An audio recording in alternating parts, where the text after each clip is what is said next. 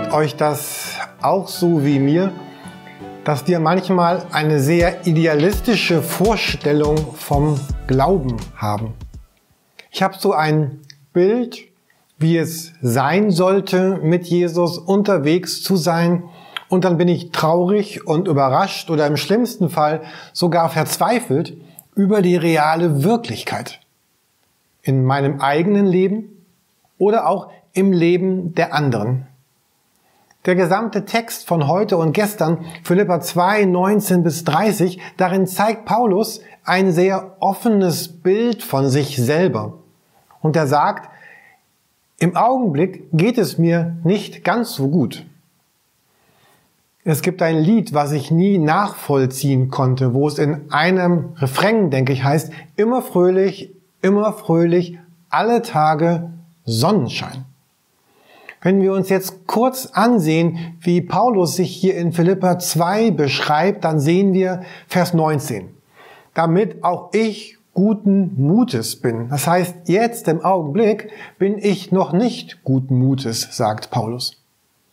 Er sagt in Vers 20, ich habe wenig Gleichgesinnte, Gleichgesinnte um mich herum. So eine Art Einsamkeit. Er ist auf sich selber gestellt.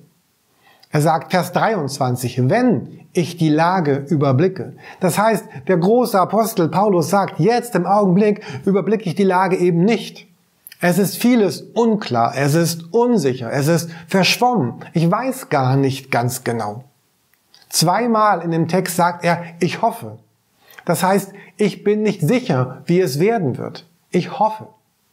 27. Er spricht von Traurigkeit auf Traurigkeit. Und er ist froh, wenn wenigstens eine von diesen Traurigkeiten in seinem Leben abgewendet werden könnte. Vers 28. Dann bin ich weniger betrübt. Immer noch betrübt, aber dann weniger.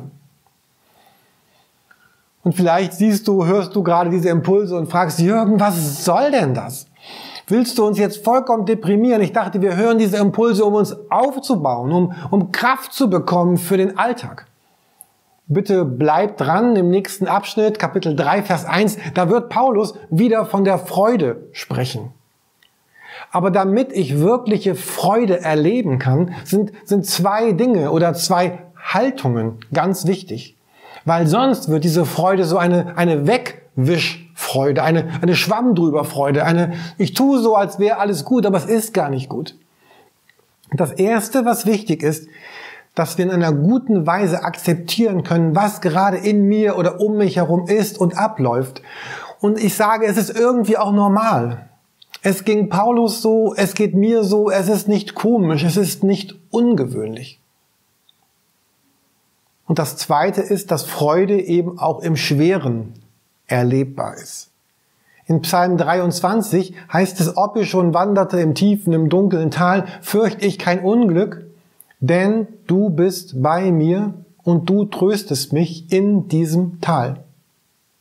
Man kann fragen, Paulus, warum bist du im Gefängnis, wenn Gott doch so groß und so stark ist? Und irgendwie können wir diese Spannung gar nicht auflösen. Und manchmal macht sie mich fast irre. Was soll überhaupt dieser Vers mit dem dunklen Tal im Psalm 23? Habt ihr schon mal drüber nachgedacht? Da kann das Schaf doch eigentlich gar nicht sein. Wenn der gute Hirte tut, was er verspricht, nämlich dieses Schaf auf grünen Auen zu weiden, es zu frischem Wasser zu führen, was macht dann dieses Schaf in diesem dunklen, tiefen Tal? Und doch manchmal ist es eben genau so in unserem Leben. Und, und bitte schaut euch den letzten Impuls 58 von vorgestern an. Da beschreibt ja Silvanus, wie es gelingt, in schweren Zeiten neu eben Mut zu finden. Und was ich auch wichtig finde, dass, dass zum Leben oder zur Liebe gehört eben irgendwie immer auch das Unbegreifbare und das Unfassbare. So, lass zu, dass Jesus genau darin dein Herz behütet, darin, worin du gerade bist und deine Gedanken auf ihn richtest. Denn nach dem dunklen Tal kommt im Psalm 23 auch der gedeckte Tisch. Und diese feste Gewissheit Gottes Güte und Barmherzigkeit werden meinem Leben folgen. Und zwar für immer und ewig. Darin segne euch der Vater und der Sohn und der Heilige Geist. Amen.